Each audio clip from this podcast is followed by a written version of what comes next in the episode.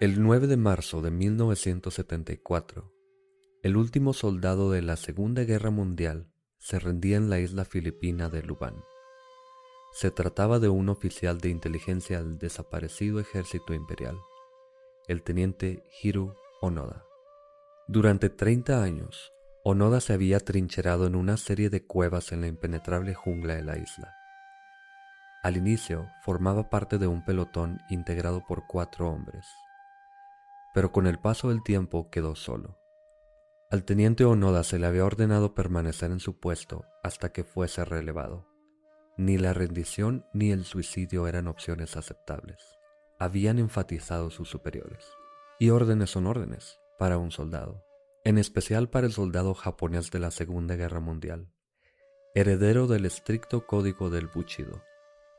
El teniente Onoda subsistió en la isla con frutas, pescado y algún cerdo salvaje que lograba capturar. Conservó su uniforme a base de remendarlo y sorprendentemente, en un entorno hostil de mosquitos y fiebres tropicales, solo tuvo que guardar cama en una ocasión. Tras la rendición de Japón en 1945, se hicieron esfuerzos periódicos por parte de funcionarios japoneses y de los familiares para establecer algún tipo de contacto y convencerles para que desistieran de sus empeños. Ya pueden salir, la guerra ha finalizado, les comunicaban. Sin embargo, los soldados concluían que se trataba de engaños del enemigo para obligarles a abandonar sus escondites. En 1965, Onoda y su ya único acompañante, Kinchichi Kosuka, Sustrajeron una radio de una granja y lograron sintonizar emisiones procedentes de Australia. Escucharon asombrados los acontecimientos que tenían lugar ese año, pero se convencieron de que aquellas emisiones formaban parte de un plan norteamericano para obligar a los soldados japoneses a que revelaran sus posiciones. Kosuka fallecería como consecuencia de una pelea con la policía filipina cerca de un poblado agrícola y Onoda tendría que hacer frente ya solitario, como el ícono cinematográfico de los años 80 John Rambo, durante su último año oculto. Finalmente, a principios de 1974, un joven aventurero japonés llamado Norio Suzuki decidió que se entraría en la jungla de Lubán y revelaría si los rumores eran ciertos. Tras una larga expedición, Suzuki logró dar con Onoda ¿Qué puedo hacer para persuadirle de que abandone la jungla? le preguntó Suzuki. El comandante Taniguchi es mi superior, respondió Onoda. No me rendiré hasta que reciba órdenes directas suyas. Suzuki regresó a Japón y descubrió que Taniguchi seguía vivo. Ambos volaron a Lubán y se encontraron con Onoda en un lugar predeterminado.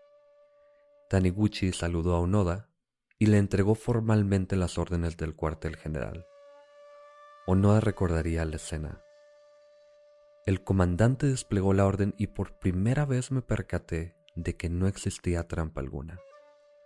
Realmente perdimos la guerra. ¿Cómo pudieron ser tan inútiles? Me sentí como un idiota por haber estado tan tenso cuando acudí a ese lugar. Pero lo peor no era eso. ¿Qué había estado haciendo durante todos estos años?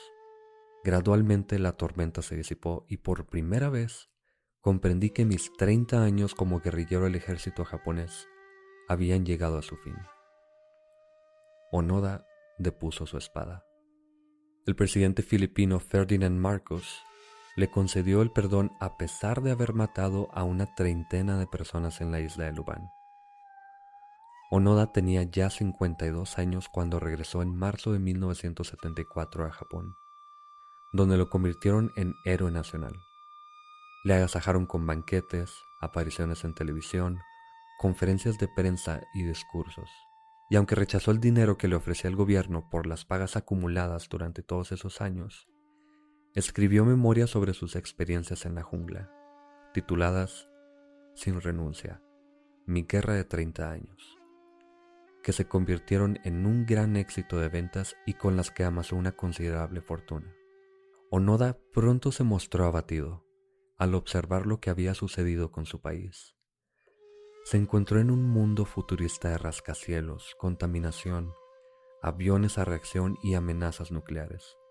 Su querida patria se había occidentalizado y estaba volcada en producir televisores, aparatos eléctricos y automóviles para su nuevo protector y cliente, Estados Unidos. El acérrimo enemigo del país por el que salió un día a combatir hasta el fin, muy lejos de su patria. ¿Era esto por lo que había resistido tantos años?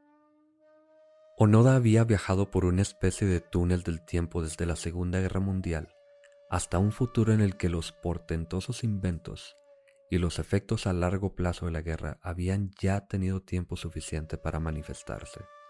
Las dos bombas atómicas arrojadas sobre su país por Estados Unidos, la descolonización, las guerras de Corea, Suez y Vietnam, la crisis de los misiles en Cuba e incluso la visita en 1968 de los virus a India, tan solo un año antes de que el Apolo 11 llegara a la Luna. Unos meses antes de su llegada a Japón, Richard Nixon abandonaba la Casa Blanca en un helicóptero para evitar ser condenado en un proceso de impeachment. En abril de 1975, siguió el ejemplo de su hermano mayor, Tadao, y salió de Japón con rumbo a Brasil, donde se dedicó a la cría de ganado. Se casó en 1976 y asumió un papel de liderazgo en la comunidad japonesa local. Después de leer acerca de un adolescente japonés que había asesinado a sus padres en 1980, Onoda regresó a Japón en 1984 y estableció el Onoda Chisen Yuku, Escuela de Naturaleza de Onoda, un campamento de educación para jóvenes situado por distintos lugares en Japón. Onoda volvió a visitar la isla de Lubang en 1996, donando 10 mil dólares estadounidenses para la escuela local. Su esposa, Machi Onoda, se convirtió en jefa de la conservadora Asociación de Mujeres en Japón en el 2006. Durante sus últimos años pasaba tres meses al año en Brasil y le fue concedida la medalla del mérito Santos Dumont por la Fuerza Aérea Brasileña el 6 de diciembre del 2004. La experiencia tuvo que ser desgarradora para Onoda. La transformación de su madre patria y del mundo habían sido demasiado radicales como para poder comprenderlas o asimilarlas. En ese sentido, el trauma sufrido por Onoda es un ejemplo de la magnitud de los cambios que experimentó el mundo luego de la Segunda Guerra Mundial. En la historia del teniente Onoda se encuentran muchos de los elementos que caracterizaron el siglo XX, conflictos bélicos, fanatismos irracionales, tecnología prodigiosa y un malestar existencial. Falleció el 16 de enero del 2014, a la edad de 91 años.